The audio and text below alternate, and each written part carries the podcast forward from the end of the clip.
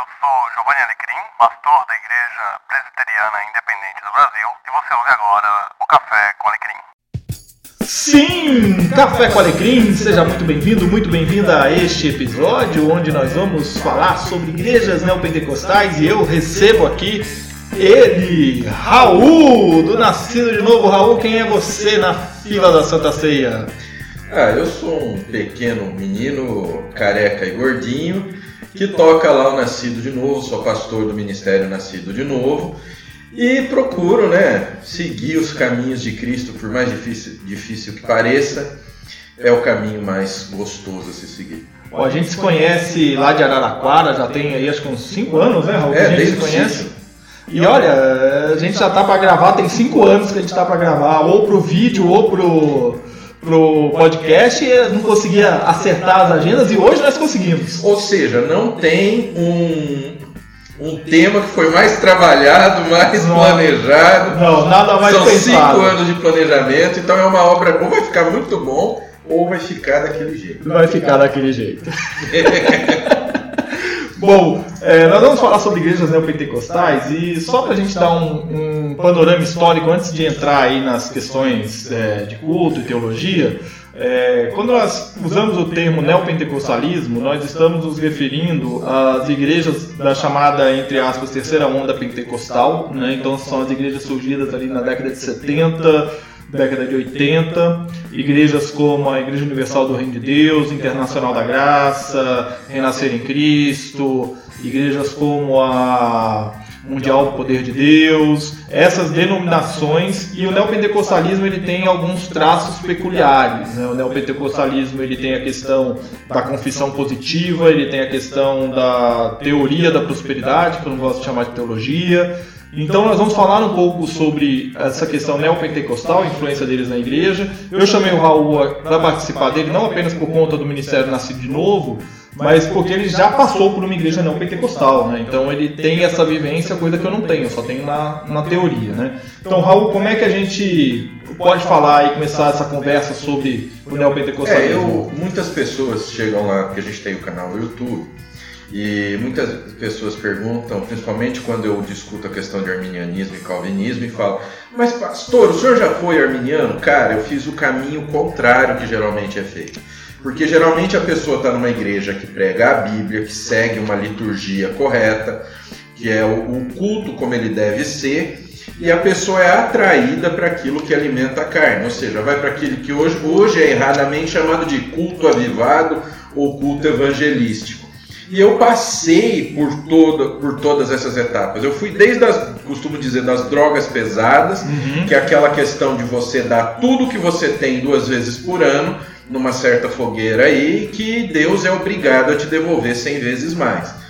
E, e o foco ali que é pregado, toda a palavra que é colocada, toda, to- toda pregação, todo louvor, toda ideia é focada para quê?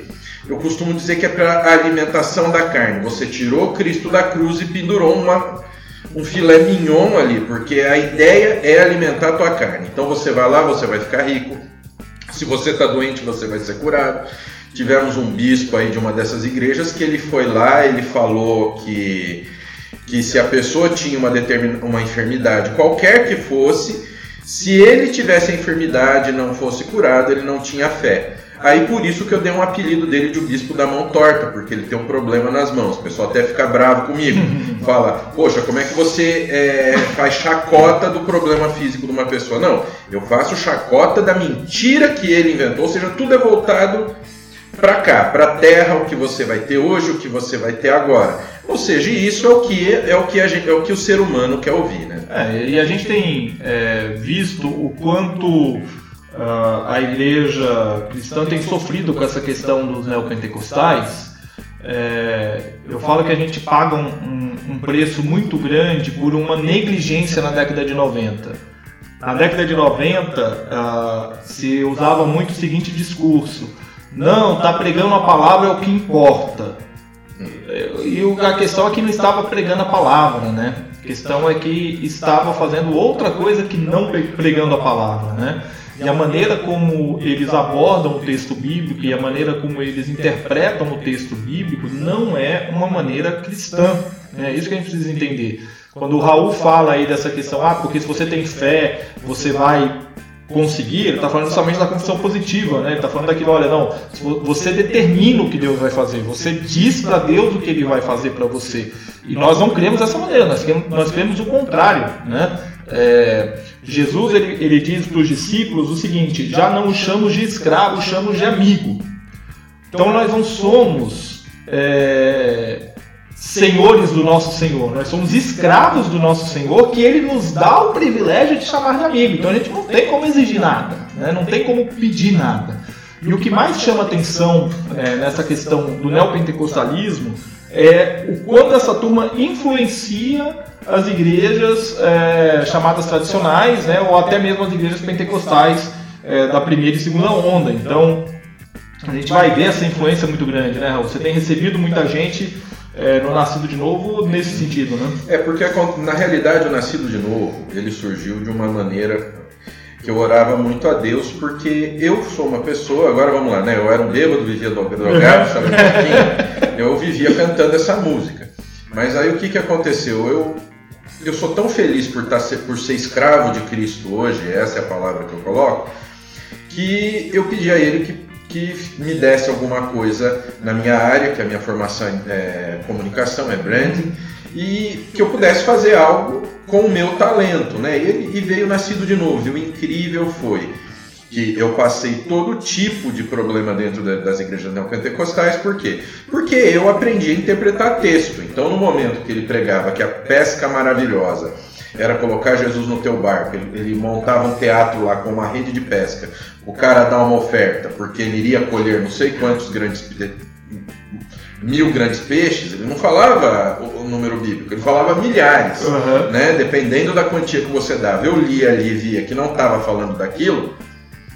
Então é, eu batia de frente e quando eu saí da igreja, da igreja, nasceu Nascido de Novo, que era o quê? Era um site, um blog no wordpress.com, onde justamente eu dava apoio bíblico às pessoas que saíam desse movimento. Uhum. Por quê? Porque a, você tirando o centro de Cristo fica muito gostoso, fica muito fácil você levar. Sim. Entendeu? E, e, e, um, e é um momento de camaleão. Por exemplo, eu, temos na na igreja aí tradicional, por exemplo, uma igreja que, a gente, que o nascido de novo a gente considera como nossa irmã é a Assembleia de Deus. Uhum. O que você vê de pregadores da Assembleia de Deus fala, fazendo campanhas de prosperidade, fazendo campanhas de cura.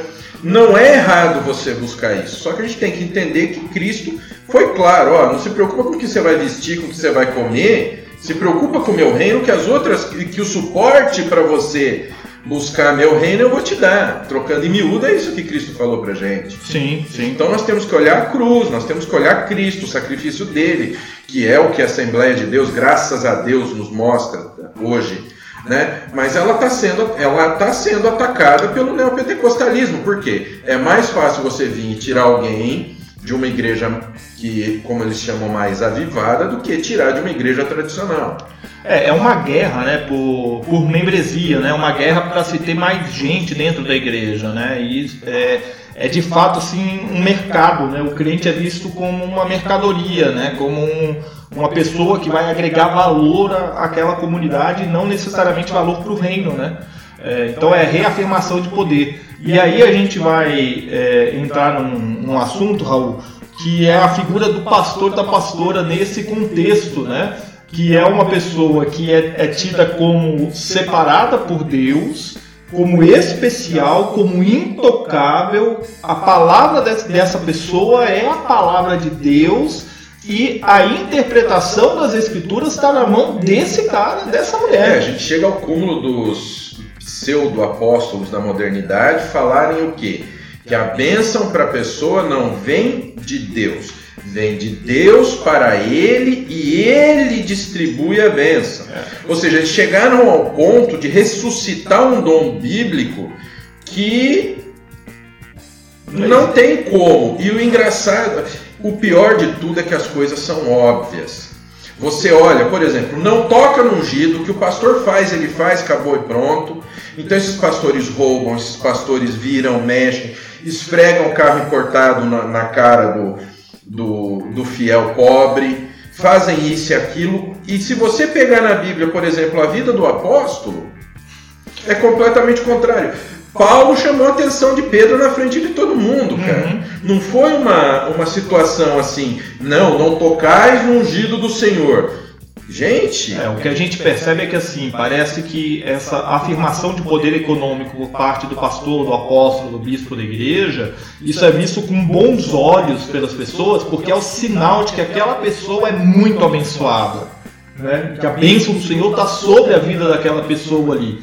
E essas, esses líderes, eles chegam ao ponto assim de, de determinar coisas mínimas na vida das pessoas, sabe? Assim, de, de mínimos detalhes. Eles é, você quer né? casar né? com alguém da igreja? Você, você gostou de uma menininha, uma menininha gostou do jovem, vão começar uma corte, vão começar a se conhecer. Eles têm que primeiro pedir para o pastor ou para o seu líder de célula, uhum. é o cargo eclesiástico da moda, né? ou seu líder de célula, e o líder de célula vai falar: não, não, vou, não pode, pode, vai comprar um carro. Já teve casos de pessoas que, para comprar carro, trocar de carro, tem que pedir para o líder de célula. Ou seja, há uma dominação. E aí você vai entender por que, que as igrejas neopentecostais. A gente, não vai, a gente não vai discutir política aqui, porque eu e o Raul nós somos de espectros totalmente diferentes politicamente. Mas você vai entender por que, que as igrejas neopentecostais são muito procuradas no tempo de eleição. E não são. Aí que tá. Se você pegar a Bíblia, você vê que os políticos buscavam Cristo, mas Cristo ficava na dele. Exato. Porque eu tenho um ministério, meu negócio é espiritual. Agora, as igrejas neopentecostais, como você viu na Marcha para Jesus ano passado, foi uma vergonha. A ponto de deles anunciarem um candidato como presidente do Brasil e o pessoal da plateia gritar o nome de outro. Exatamente. Ou seja, é, e se você pegar na Bíblia, quem tinha, quem é que tinha trânsito com Pôncio Pilatos, quem é que tinha trânsito com Herodes? É, os fariseus. Os fariseus, não. Ah, e, e, o engraçado é que nós que somos tradicionais, esse povo chama a gente de fariseu. Exato, exato. E aí você vai perceber o seguinte, que é, as igrejas neopentecostais são muito procuradas justamente por causa dessa influência do líder na, nas mínimas coisas. Sem né? falar, você vota no, no, fulano, pode ser comunista, pode ser antibíblico, pode lutar por aborto, o que quer que seja, se o pastor mandar votar, o cara vota. Aí a gente percebe é, algumas coisas que são bem difíceis, né? Por exemplo, essa questão da conscienturas, que isso foi uma conquista da reforma protestante, né, de colocar a Bíblia na mão do povo. Isso tudo foi tirado. A própria laicidade, porque antes da reforma protestante, meu filho, se dependendo do que o rei fizesse, o, o Papa caía de pau, era perigoso ele perder até a coroa dele. Entendeu? Então, o Estado não era totalmente laico. Foi com a reforma protestante que veio existir a laicidade do Estado. Então aí a gente começa a perceber o seguinte, o quanto é, a imensa maioria das igrejas neopentecostais são igrejas que, na verdade, não estão preocupadas com a pregação do reino de Deus, mas estão preocupadas com o estabelecimento de uma agenda de poder e dominação no Business. presente, né? Business, é negócio mesmo, é franquia, né? Uhum. franquia mesmo. É, agora a gente podia aqui dizer também o seguinte, de que nem toda igreja surgida após a década de 70 80 ou as ditas igrejas moderninhas como a gente são fala. neopentecostais tá então existem não é toda que usa o púlpito Wilson né? Não, que é neopentecostal. É, não não. ou que, que, pinta a parede de preto usa é, o púlpito Wilson e põe umas almofadas no chão. Nem toda é neopentecostal. Nem toda é neopentecostal. A gente precisa entender é, que existem essas características que a gente falou no início do episódio, né, a questão da confissão positiva, da teologia da prosperidade, e que existem comunidades e igrejas novas, denominações novas, que são é, ou pentecostalizadas, ou mais avivadas, mais contemporâneas, mas que são bíblicas. Né, tem uma fidelidade bíblica. Então, a gente não pode fazer essa confusão. Eu já vi muita gente falando assim Ah, não, é naquela rua tal onde tem aquela igreja neopentecostal. Não, cara, aquela igreja não é neopentecostal. Ela é só uma denominação independente Exato. que usa um- uma Exato. liturgia Agora, mais Se moderna. você chegar lá e aí você participar do culto, e aí você vê no culto, cara, dando ênfase na. de que você determina as coisas pra Deus, que ele tá pedindo dinheiro pra você e tudo mais, aí Ó, ela é uma igreja pentecostal. são as seguintes: se tem um apóstolo à frente, você corre que é fria. Se. se. Vamos lá, me ajuda aí que você também conhece. Ó, se. Pedir dinheiro. Pedir, pediu dinheiro, pediu dinheiro, deu ênfase no dinheiro, Deu ênfase no dinheiro, na tua vitória. Exato. Olha, olha a pregação daquela igreja. Se o cara falar em coisas que te dão prazer aqui, eu não tô falando que tu tem que ser um pé rapado ou um morto de fome, não é nada disso. nada disso. Mas Cristo levou pedrada, Cristo teve que fugir, Paulo foi, foi, foi tirado num cesto para não morrer. Então você, se quando você vê muita festa, muito oba-oba, você. Um exemplo, nós tivemos uma maluca, e eu desculpa pessoal, mas eu chamo essas pessoas de maluca, porque elas estão brincando com coisa muito séria. Sim, sim. Porque você us- usar a palavra de Deus como negócio é uma brincadeira de mau gosto Exatamente. uma maluca aí que ela previu que a economia do Brasil seria maior que a economia dos Estados Unidos, seria a maior economia do mundo, que o Brasil iria liderar o mundo economicamente em 2014, se eu não me engano. Tá? A partir de 2014, que o povo brasileiro podia tal, tal, tal. Adivinha. Estamos aqui. Cinco Estamos aqui nessa né, nessa pendura que a gente está e a gente conhece muito bem. Aí, não satisfeita, nos 500 anos da reforma, ela estava lá em Wittenberg, na frente da porta, fazendo de novo profecia de que o Brasil seria uma potência mundial de novo. Entendeu? Aí perguntaram para ela por que, que não foi da, da, da vez anterior. Ela falou que foi porque nós não fizemos a nossa parte. Eu pensei que onde tivesse eu preciso fazer uma coisa para Deus fazer alguma coisa é promessa. Exatamente. Agora, profecia, se, se o profeta dava, dava Ela se profecia cumpre. errada, errada, era a unção de Estevão, porque o pessoal não gosta de brincar de unção, Exato. que é um paralelepípedo na cabeça. Então a mentira eles querem soltar, É. agora o paralelepípedo na cabeça eles não querem. Exatamente, exatamente. E aí a gente vai é, compreender então o seguinte: você entrou nessa igreja, igreja, é, presta atenção naquilo que é cantado. Judaizante. Né? Ah, a gente, a gente vai chegar no judaizante daqui a pouquinho. Presta atenção no que é cantado. Se o que é cantado e o que é pregado, presta atenção naquilo que é pregado. Se o que é cantado o que é pregado aponta para qualquer outra coisa que não Cristo, foge que é cilada, entendeu? Essa questão do judaizante que o Raul falou, cara, isso é assim forte demais, forte demais.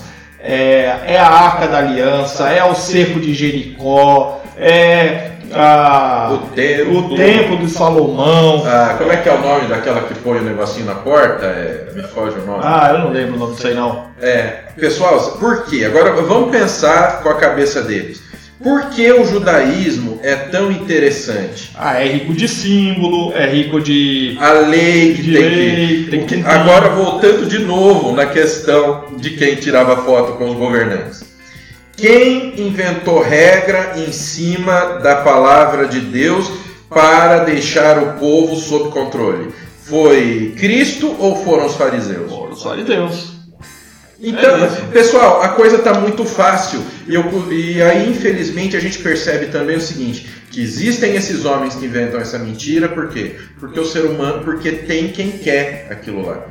E, a teolo- e o perigo tá que a teologia da prosperidade já caiu na boca do povo que é, que é fria, que é mentira. Aí nasce a teologia do coaching Uhum. que vai te dar suporte em todas as áreas da tua vida para que você venha se desenvolver. Não para você se desenvolver na pregação da verdadeira palavra, não para se desenvolver na pregação do verdadeiro evangelho, que é a cruz de Cristo, mas se desenvolver conquistando tudo que você quer. Exatamente. Então, é, é- aliás, essa é outra característica importante da- das igrejas neopentecostais, que é a questão da teologia da conquista.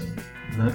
Então, você tem o direito a conquistar. Você tem o direito de ganhar.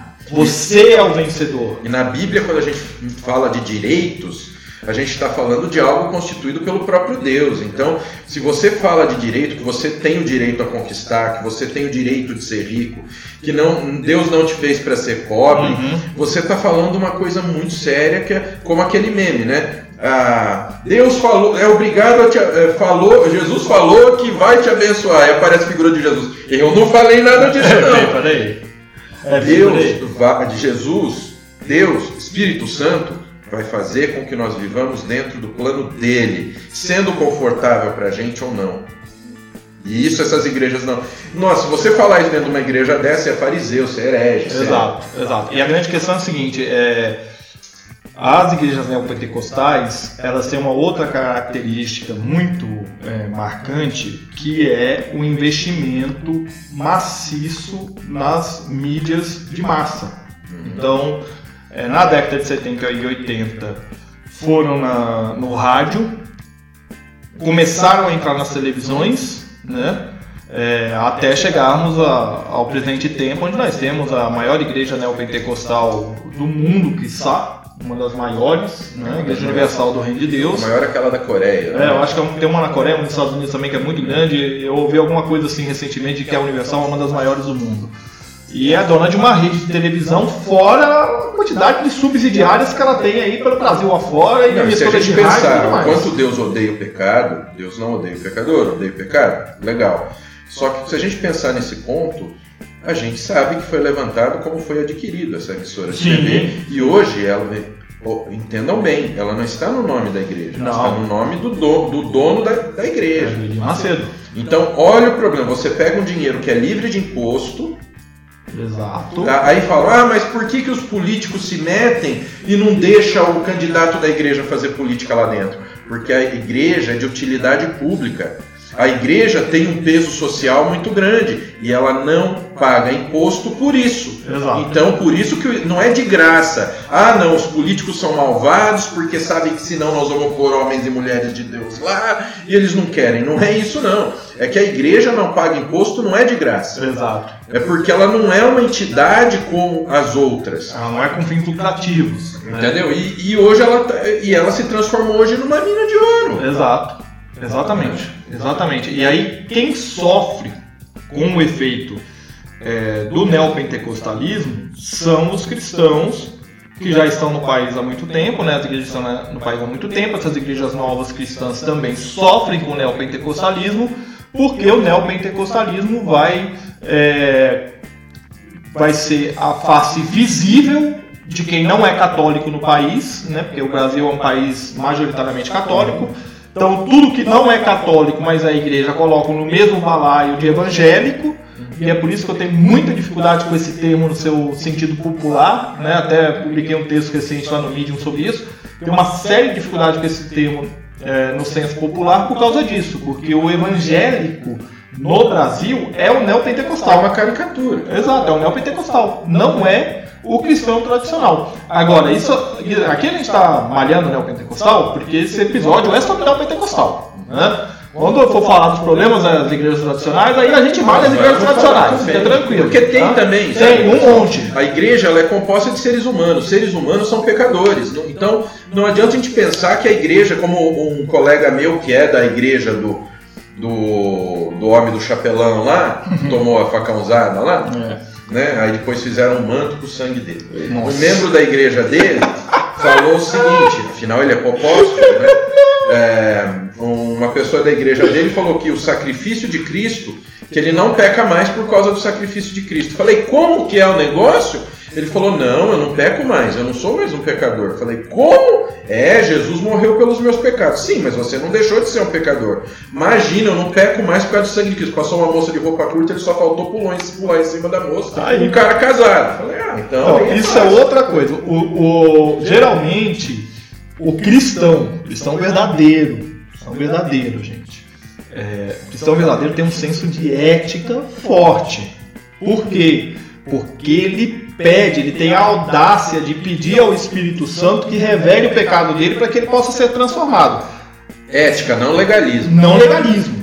O, o cristão verdadeiro é aquele cara que faz a, a oração do Salmo 139. Senhor, sonda o meu coração, vê se há em mim algum caminho mal. Entendeu? Agora, geralmente o neopentecostal não faz essa oração.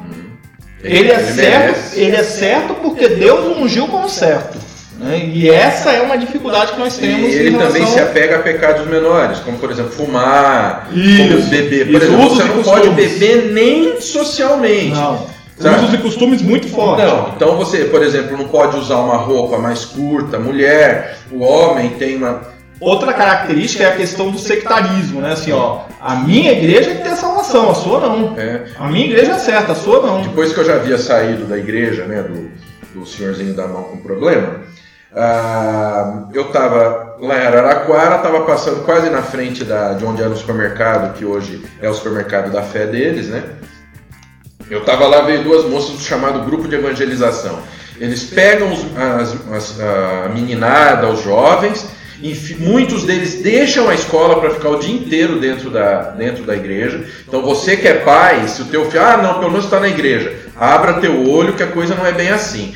Eles colocam essa meninada para trabalhar, para limpar a igreja, a coisa, é- a coisa é, é pesada. Encontrei duas pessoas dessas, oi, tudo bem, não sei o que, pessoas que eram da minha época que eu estava lá. Oi, tudo bem? Tudo bem, como vai? Ah, eu queria conhecer o senhor, porque domingo vai vir o bispo não sei das quantas, e vai ter o corredor do sal, não sei o que, não sei o que. Eu falei, meu bem, é, desculpa, mas eu. Eu não tô mais ainda. O senhor tem que voltar para Jesus. O senhor aí dizia, eu falei, não, eu não tô desviado, eu tô numa igreja. Falei o nome da igreja que eu estava na época, pois você acredita que a menina virou para mim. Então, como o senhor está desviado, o senhor precisa voltar para É Jesus. aí, é isso aí. É isso aí. Você falou da questão do sal, você me lembrou uma outra característica dos neopentecostais, que é a questão do sincretismo, né? A gente falou aqui dos elementos judaizantes, mas você pode procurar nessas igrejas neopentecostais, tem muita questão é, sincrética lá. Então, o, próprias ex- expressões como o culto do descarrego, né? É, isso é trazido da religião afro, né? É, questão do sal, por exemplo. Eu lembro quando eu ia para a escola. É, Água o benta não pode, agora óleo você sai de É. lá parece de fritar. Exato, exato. Eu lembro quando eu ia para a escola no ensino médio, eu saía da casa da minha avó, subia ali a, a Via Anchieta, ali naquele trecho do, do Sacomã, e na época tinha uma igreja universal bem assim, uma, uma quadra da escola já. E aí quando eu passava na frente da igreja universal, 7 horas da manhã, eles já tinham demarcado a frente da igreja pentecostal ali, da igreja deles, da igreja universal, um sal grosso. Eu nunca sabia porque que era aquilo, né? E aí um dia eu tinha saído da escola, tal, tinha um obreiro lá na frente, eu parei para perguntar por que, que eles marcavam ali com sal grosso, né? O que, que queria dizer aquilo? Aí o obreiro falou para mim assim, não, meu jovem, é porque, olha só, se passar alguém aqui endemoniado em cima do sal grosso, a gente já cai na hora, aí a gente já traz dentro e já expulsa.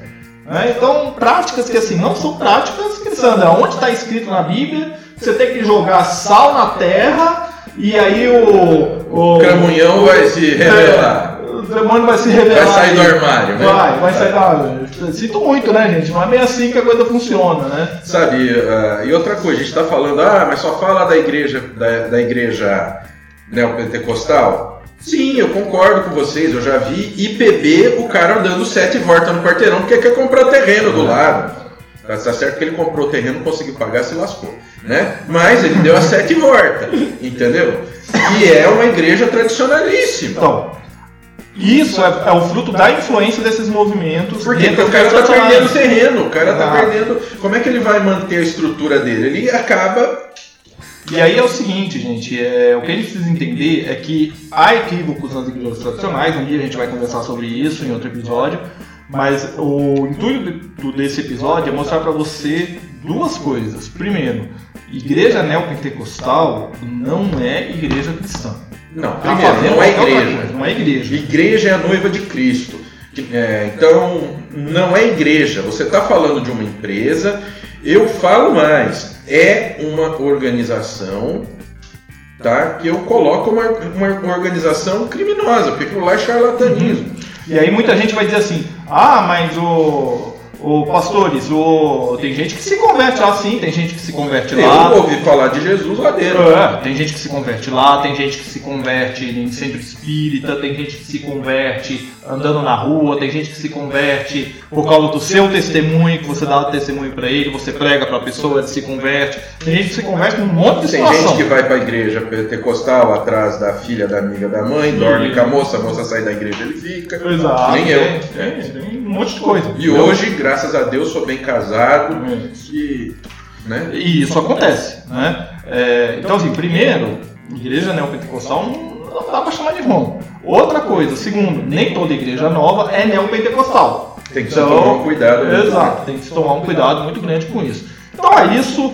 Estive aqui com o Raul do Nascido de Novo, esse mala que me enche as paciências no É Twitter. só porque a gente. É, é que a gente tem uma porta um na frente do outro, É. a gente fica muito longe, eu tenho Quando ele, falou, quando ele falou que vinha para São Paulo, precisava de uma sala, eu procurei uma sala, ele mora lá na Zona Leste, procurei uma sala lá no fundão da Zona Sul, não achei, precisei trazer ele para cá. É, não teve jeito. Não teve jeito, tive que deixar ele perto de mim. Raul, muito obrigado. Algum recado final aí pra gente Ah, encerrar? o recado é conheçam lá o nosso canal do YouTube do Nascido, a gente tem nosso podcast também. Ah, a gente está aqui caminhando para trazer Cristo para esse mundo, um mundo onde o relativismo está tão aí enraigado, onde, onde Cristo não tem mais importância para as pessoas, né?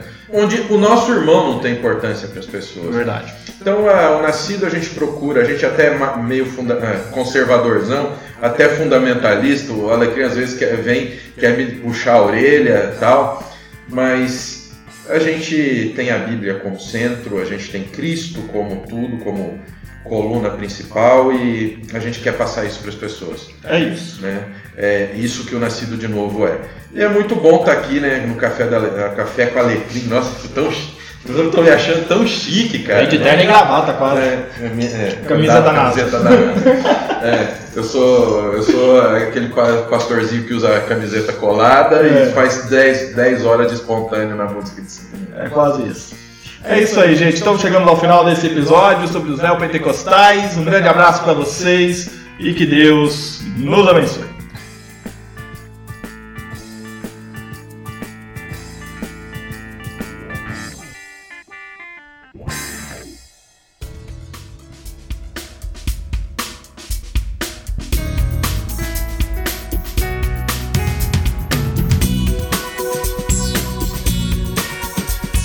Olha aí, chegamos ao final de mais um episódio do Café com Alecrim, nessa conversa com o pastor Raul do Nascido de Novo. O link para você acessar o Nascido de Novo vai estar na descrição desse episódio. Também o link é, do canal do YouTube do Café com Alecrim, o link do Padrim, do PicPay, o link do grupo do Telegram. Vai estar tudo aí na descrição do episódio, gente. Só você acessar que você acessa todos os nossos conteúdos. Um grande abraço para vocês e até a semana que vem, se Deus assim permitir.